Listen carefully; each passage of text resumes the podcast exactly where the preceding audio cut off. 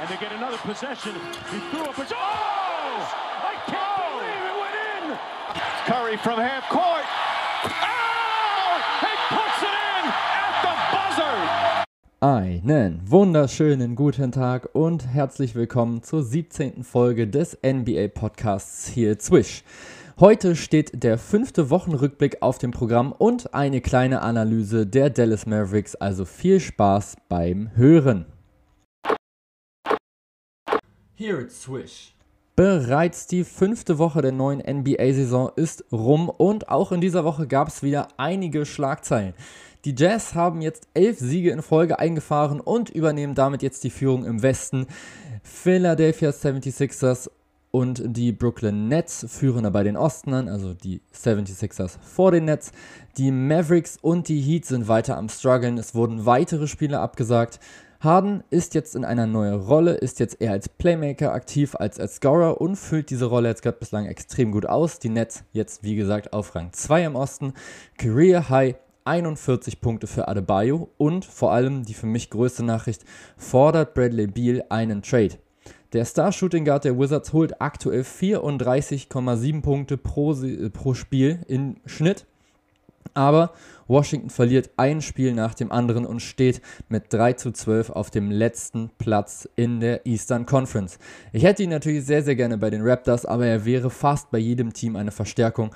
Auch die Heat werden zum Beispiel immer wieder genannt und die könnten sich ja auch noch ein Package noch zusammenschnüren.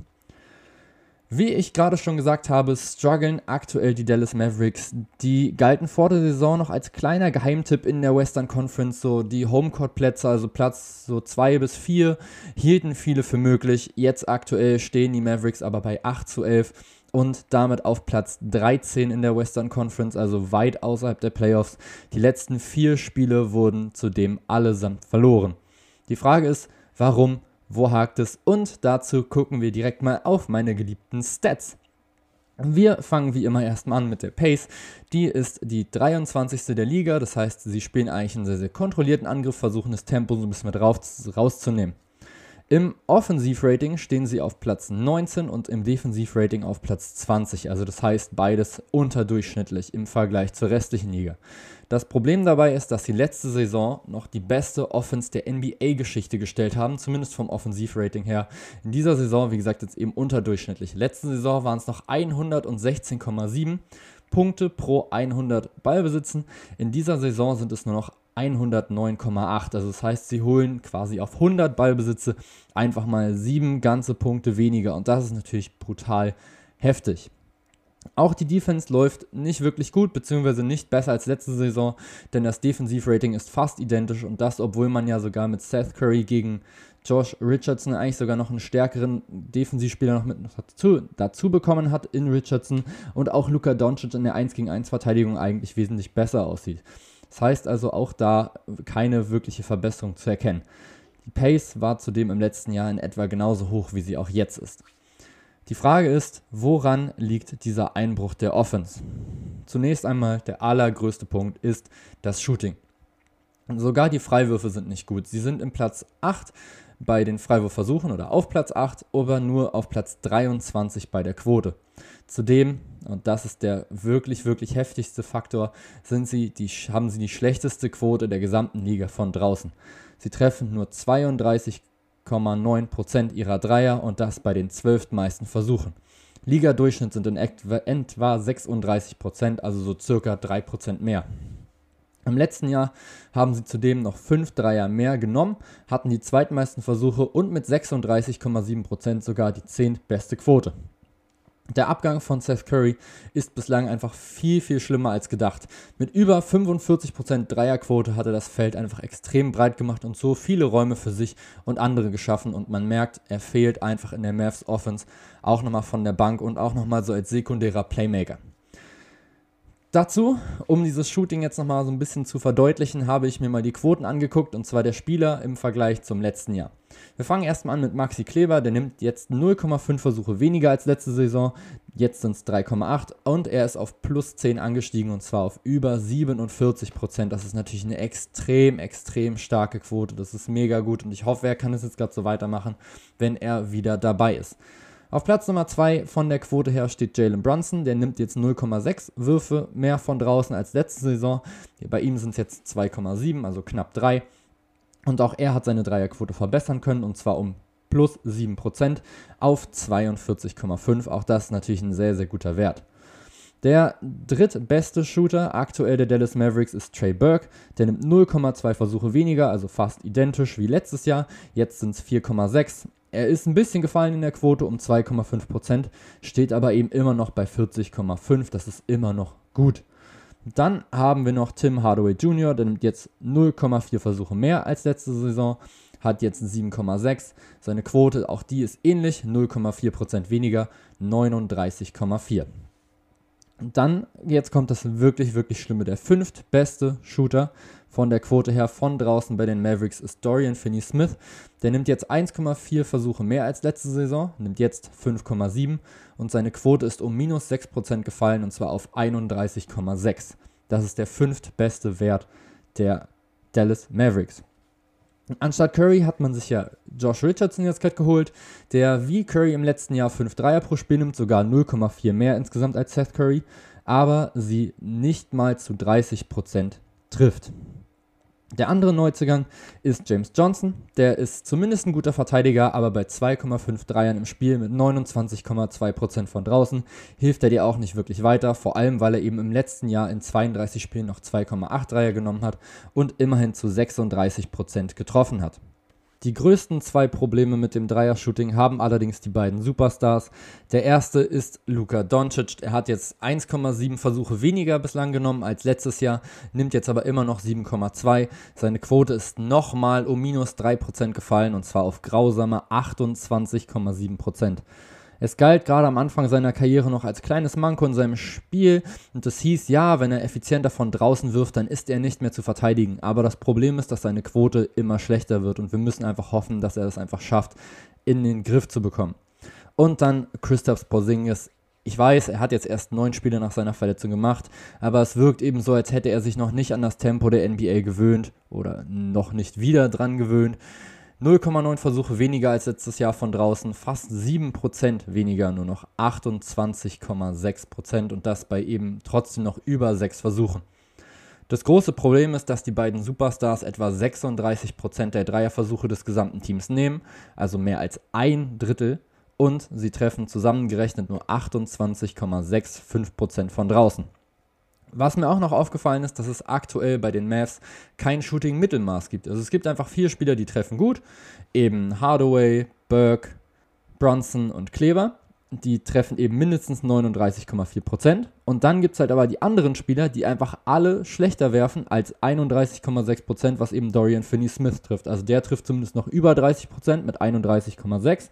Die anderen, also Richardson, Richardson, James Johnson, Luka Doncic und Christoph Porzingis treffen alle unter 30%. Und das ist eben super auffällig. Es gibt einfach keinen, der so einen Durchschnittswert eben von so 36% wirft oder 35, 37, 34.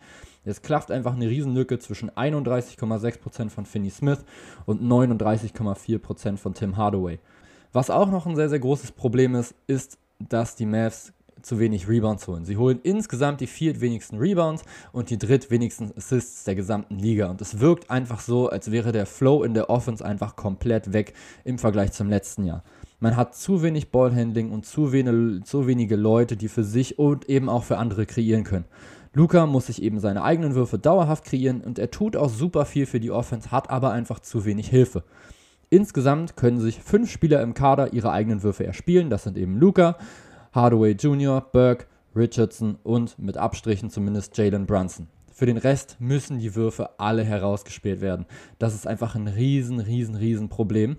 Denn vor allem sind es einfach nur alles Guards. Klar, Hardaway oder Richardson spielen teilweise auch auf Small Forward, aber die anderen sind, aber eigentlich sind sie Shooting Guards und dann eben Luca spielt Point Guard, Burke spielt Point Guard und Jalen Brunson spielt eben auch Point Guard. Und das kann eben nicht sein. Sie haben einfach keinen Flügelspieler und auch keinen Big Man, der sich zumindest ab und zu mal einen Wurf kreieren kann.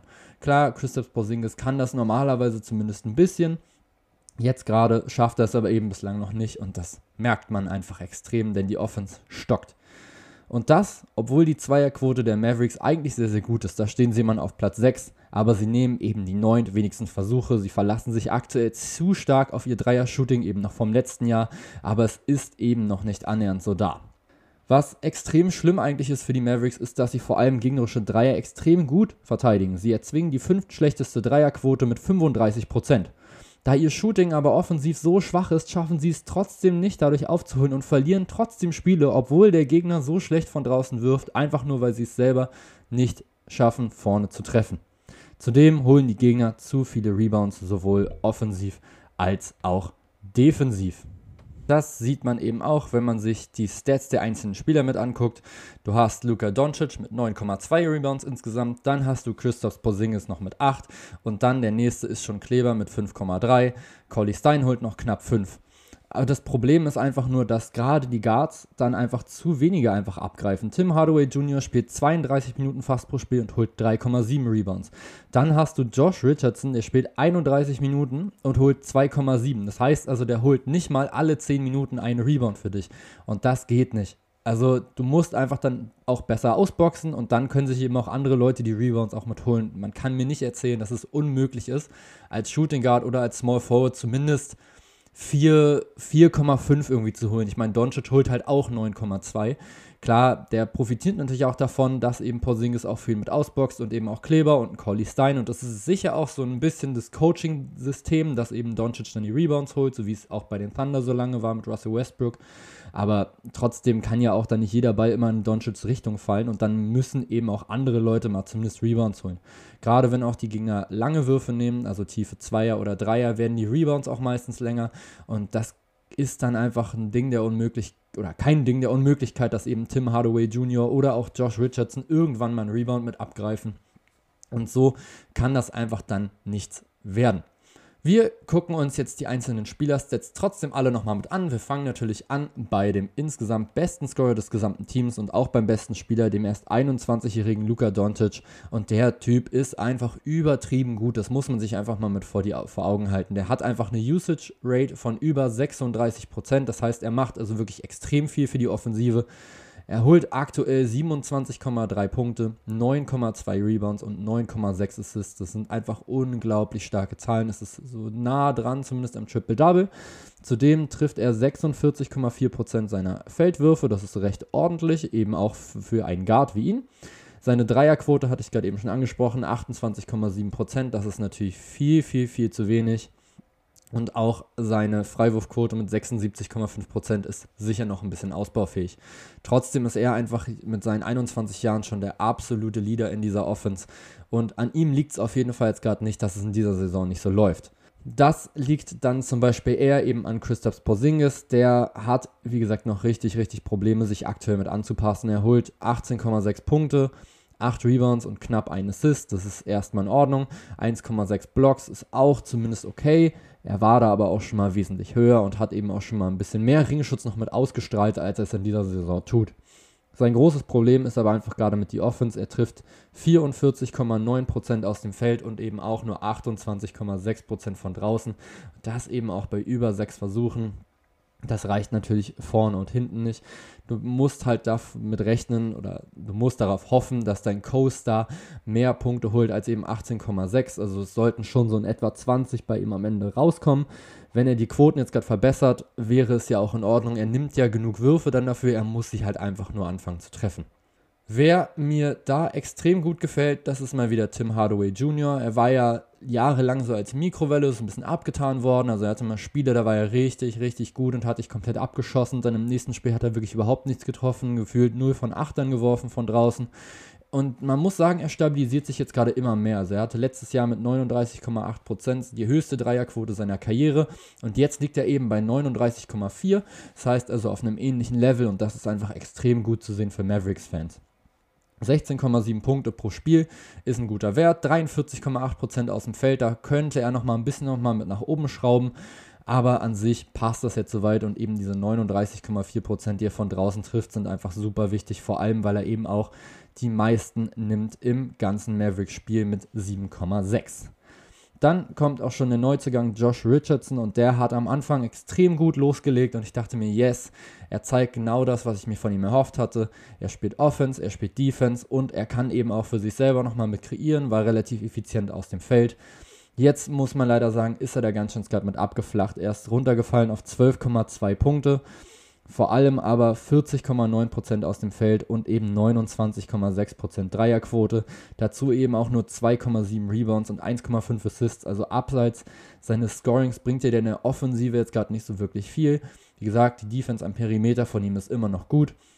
Aber trotzdem muss er wieder offensiv noch mehr drauflegen, dass die Mavericks wirklich einfach aus diesem Loch, was sie sich jetzt gerade so ein bisschen gegraben haben, wieder rauskommen. Der fünftbeste Scorer des Teams ist dann auch schon Jalen Brunson. Der spielt nur 24 Minuten, holt aber schon fast 12 Punkte. Das heißt also, er holt quasi in jeder zweiten Minute einen Punkt. Das ist schon sehr, sehr ordentlich, eben für deinen Backup Point Guard. Zudem holt er noch 2,7 Rebounds, übrigens genauso viele wie Josh Richardson und 3,5 Assists. Und da muss man sich mal vorstellen, Jalen Brunson ist nochmal ein Stückchen kleiner als Richardson und spielt sieben Minuten weniger und trotzdem holt er genauso viele Rebounds. Und das meinte ich eben vorhin, das kann nicht sein, dass Richardson so wenig Rebounds holt und so inaktiv ist. Brunsons Quoten lesen sich dazu auch noch extrem stark.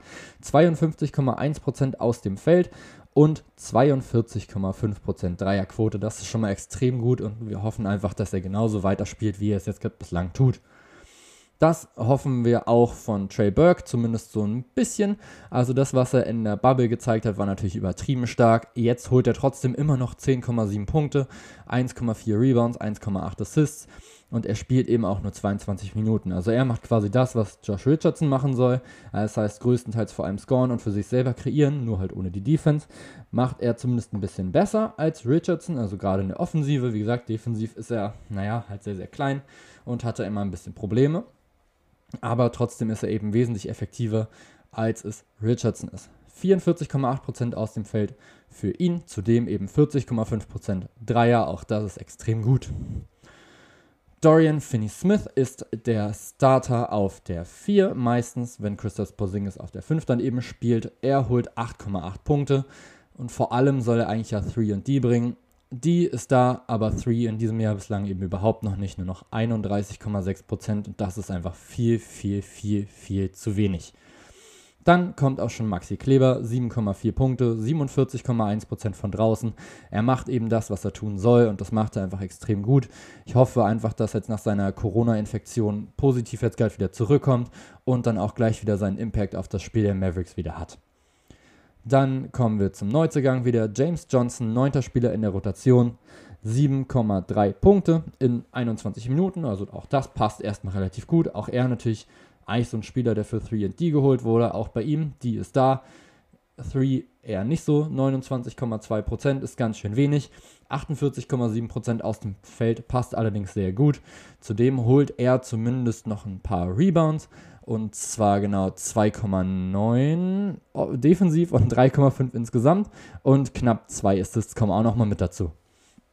Und dann kommen wir schon zum vorletzten Spieler, über den ich jetzt nochmal gut reden will. Ich werde Boban, glaube ich, rauslassen. Ja, das ist Willie Cauley Stein, ist jetzt immerhin schon neunmal gestartet, 5,7 Punkte, knapp 5 Rebounds, 58,9% aus dem Feld. Klar, er einfach so ein alter Center, also so ein etwas älterer Center vom Spielstil jetzt gerade zumindest her. Er wirft nicht von draußen. Er ist einfach nur in der Zone so ein bisschen da und soll einfach so ein bisschen Ringschutz nochmal mitbieten. Dann haben wir noch Dwight Powell, auch er 4,6 Punkte, 45,7% aus dem Feld. Spielt jetzt erstmal noch keine so wirklich große Rolle, 19 Minuten, das ist okay. Ich finde es aber sehr, sehr gut, dass er jetzt gerade schon mal weniger Minuten bekommt, als es Maxi Kleber tut, weil ich klar sehe, dass Maxi Kleber ein besserer Basketballer ist als eben Dwight Powell. Dann könnte man jetzt noch Spieler wie Josh Green noch mit erwähnen, Wesley Iwundo, eben Boban Marjanovic. Das werde ich jetzt aber einfach mal so ein bisschen mit weglassen, weil das dann eben Spieler sind, die jetzt keine so wirklich großen Rollen spielen. Die spielen halt 7, 13 und knapp 15 Minuten im Spiel. Das heißt also, die sind jetzt eben nicht mehr so krass präsent im Mavericks Spiel. Es fällt einfach extrem auf, dass Seth Curry dieser Offense einfach extrem fehlt. Also dieses Spacing, was er eben nochmal mit reinbringt und dann eben auch dieses Aufmerksamkeit auf sich ziehen, eben durch seine Gefahr, die er von draußen ausstrahlt und auch nochmal durch sein Ballhandling und auch nochmal durch seine Assist-Fähigkeiten. Das ist schon extrem wichtig. Er spielt freie Würfe für andere nochmal mit raus und kreiert eben Platz sowohl für sich als auch für andere und man merkt, dass er diesem Team einfach extrem fehlt gehen wir weg von den Mavericks und kommen wir jetzt zu unseren Kategorien. Und zwar starten wir natürlich wie immer mit dem Here Swish Heat Check. Lillard Heat Check. Oh! It's not fair. Der Here Swish Heat Check. Der erste Spieler ist noch relativ neu bei seinem Team und zwar ist es Jared Allen. Der wurde ja getradet von den Brooklyn Nets zu den Cleveland Cavaliers und der spielt jetzt gerade bislang eine sehr, sehr gute Rolle. Er ist jetzt fünfmal jetzt gerade gestartet und holt jetzt insgesamt im Januar 12,3 Punkte und 8 Rebounds. Spielt jetzt auch 5 Minuten mehr. Seine Rebound-Zahlen haben sich zwar verringert, was aber auch logisch ist, wenn er jetzt eben neben Drummond spielt. Er holt jetzt aber eben 3 Punkte mehr und spielt 5 Minuten mehr. Zudem hat sich seine Feldwurfquote nochmal um 2% nochmal gesteigert und zwar auf 68,2. Und vor allem auch seine Freiwürfe sind von 74,1 auf 80% angestiegen und er gefällt mir einfach extrem gut. Er bringt einfach so diesen Ringschutz, er holt seine Rebounds, er holt seine Punkte, er ist einfach extrem stark und vor allem ist er noch super jung. Und ich persönlich hätte ihn auch sehr, sehr gerne bei den Raptors gehabt, anstatt jetzt gerade zum Beispiel Aaron Baines. Aber ich kann mir das natürlich leider nicht aussuchen. Der zweite Spieler freut mich persönlich sehr, denn es ist endlich mal ein Deutscher, den ich jetzt hier gerade mal mit reinschmeißen kann. Und zwar ist es Daniel Theiss. Der spielt jetzt auch im Januar zwei Minuten mehr, als es davor noch im Dezember getan hat, jetzt 23, holt aber dafür vier Punkte insgesamt mehr, zudem noch ein Rebound mehr. Extrem gut, holt jetzt fast elf Punkte und fünf Rebounds. Und das bei unfassbar guten Quoten. 71,2% aus dem Feld, 50% Dreier. Okay, es waren auch immerhin jetzt 18, die er jetzt genommen hat. 9 hat er davon eben getroffen und 75% Freiwürfe kommen noch mit dazu. Das waren auch oder die waren auch nur bei 66,7% noch im Dezember. Spieler Nummer 3 spielt bei den Denver Nuggets und ist eben nochmal so ein Scoring-Talent einfach. Das ist Michael Porter Jr. Gefällt mir persönlich auch immer extrem gut, ihm zuzugucken. Es macht einfach übertrieben Spaß. Der Junge ist einfach sehr, sehr lang und er kann einfach von überall scoren. Und das hat er jetzt tatsächlich auch getan, vor allem jetzt im Januar. Er spielt zwar vier Minuten weniger und holt auch genau vier Punkte weniger, holt aber trotzdem genauso viele Rebounds und das bei 54,9% aus dem Feld und 55,6% von draußen. Und zwar insgesamt 15 von 27 und das ist natürlich extrem gut, wenn der einfach dann so ein Spieler von der Bank war, der jetzt ja gerade war. Im Dezember ist er noch gestartet, jetzt im Januar kommt er von der Bank wenn der dir einfach so viele Punkte nochmal mitholt, also 15 im Schnitt, und dann eben seine Dreier so reinnagelt, dann ist das einfach extrem gut. Und wie gesagt, auch er ist eben noch sehr, sehr jung mit 22 und auch da ist nochmal absolutes Verbesserungspotenzial nochmal drin. Und ich persönlich gucke ihm einfach brutal gerne zu. Ein weiterer Scharfschütze ist auch Wayne Ellington. Auch der spielt jetzt in etwa vier Minuten mehr im Januar, als er es noch im Dezember noch getan hat. Fairerweise muss man es aber auch sagen, er hat nur ein Spiel gemacht im Dezember. Jetzt im Januar waren es 13, davon ist er sogar 11 Mal gestartet und er holt jetzt 13,6 Punkte, vor allem aber 55,5% aus dem Feld und 55,2% von draußen. Extrem gut. Er hat sich einfach seine Starting-Rolle bei den Pistons einfach jetzt nochmal mit erarbeitet und zeigt einfach, dass er ein brutal guter Shooter einfach ist. Und auch er, wenn er heiß läuft, dann trifft er auf einmal einfach alles. Und dann natürlich noch ein Vertreter der aktuellen Utah Jazz. Und zwar ist es Joe Ingles. Jawohl. Von 8,3 Punkten auf 11,8 jetzt gerade angestiegen. Halben Rebound noch mehr, hat jetzt 3,5, spielt noch fast einen Assist noch mehr, 4,2. 55,2% aus dem Feld, 50% von draußen. Einfach ein extrem guter Mann. Spielt auch das Pick and Roll, nimmt seine Mitspieler mit und jetzt trifft er eben auch noch seine Würfe brutal gut. Von Wen man das nicht behaupten kann, das sind jetzt gerade die Leute, die jetzt gleich genannt werden. Wir kommen zu der zweiten Kategorie, Cold Zone. That won't go. You just can't get anything to fall. Die Here It Swish Cold Zone. Und wir starten heute die Cold Zone mit einem Spieler der Boston Celtics und zwar mit Marcus Smart. Er spielt eine Minute mehr, holt 14,5 Punkte im Januar. Das ist sehr, sehr ordentlich. Das Problem ist allerdings sein Shooting, gerade von draußen 27,1%. Für einen Spieler, der jetzt nur im Januar in den 11 Spielen 59 Dreier genommen hat, also über 5 pro Spiel, ist das einfach viel, viel zu schlecht. Die Feldwurfquote von 41% ist eigentlich sogar noch in Ordnung, aber wie gesagt, 27% von draußen bei über 5 Dreiern im Schnitt ist natürlich viel zu wenig. Für wen die Dreierquote auch viel zu wenig ist, ist Nemanja Bielica. Und ich konnte es wirklich gerade nicht glauben, als ich diese Quote gesehen habe. Er ist eigentlich ein absoluter Scharfschütze von draußen. Spielt jetzt immerhin noch 14 Minuten jetzt noch im Schnitt, hat im Dezember noch 16 noch gespielt.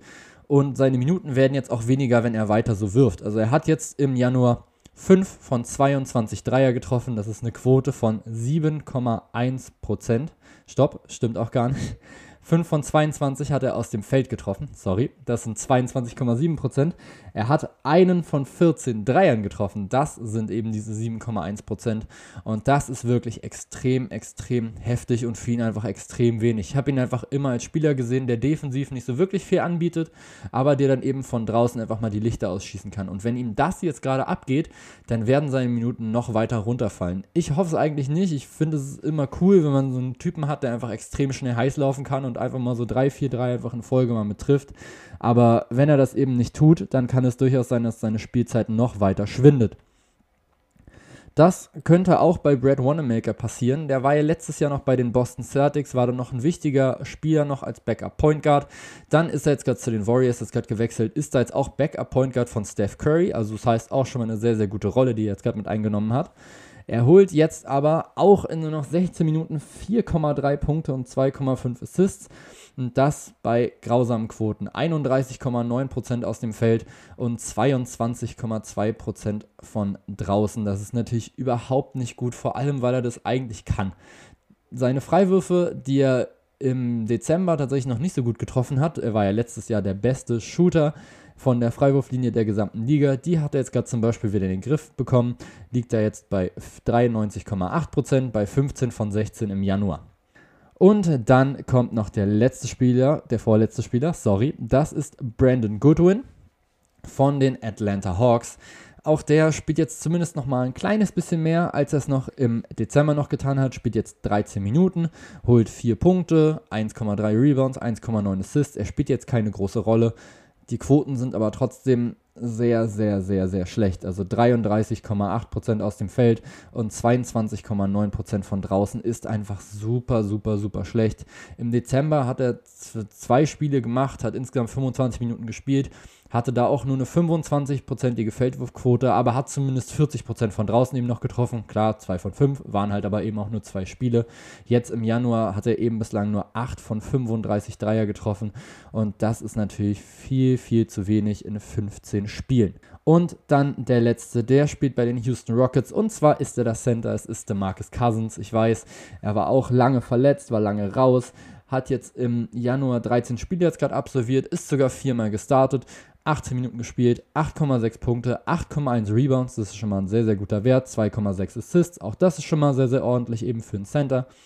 Aber auch hier wieder die Wurfquoten, riesiges Problem. 33% aus dem Feld und 30,4% Dreier. Das ist einfach, also gerade diese 33%, aus dem Feld ist natürlich super, super, super schwach, gerade eben für so einen großen Spieler wie eben DeMarcus Cousins, der sich eigentlich auch viele Würfe am Ring noch erarbeiten müsste, ist das einfach viel zu wenig und er ist bislang einfach nur noch ein Schatten seiner selbst von dem, was er eben mal war in Sacramento oder dann auch danach noch bei den Pelicans. Da war er wirklich immer so einer der besten Big Men schon der Liga, ich glaube, das kann man schon so sagen, hat einfach viel auch dominiert, auch im Post und konnte auch mit seinem Passing noch viel mit die in, in, die Offense noch mit einbringen. Aber das, was er jetzt gerade zeigt, zumindest was seine Würfe angeht, ist einfach nicht annähernd das, was er eben kann. Und das tut mir persönlich sehr, sehr weh. Denn ja, es ist einfach ärgerlich, wenn dann so eine Verletzung ein Spieler sowas von rauszieht. Ansonsten sind wir durch mit den Kategorien und auch mit dieser Folge. Ich hoffe, es hat euch genauso Spaß gemacht wie mir und ich hoffe, wir hören uns bald wieder in der nächsten Folge von Here Swish. Ciao, ciao.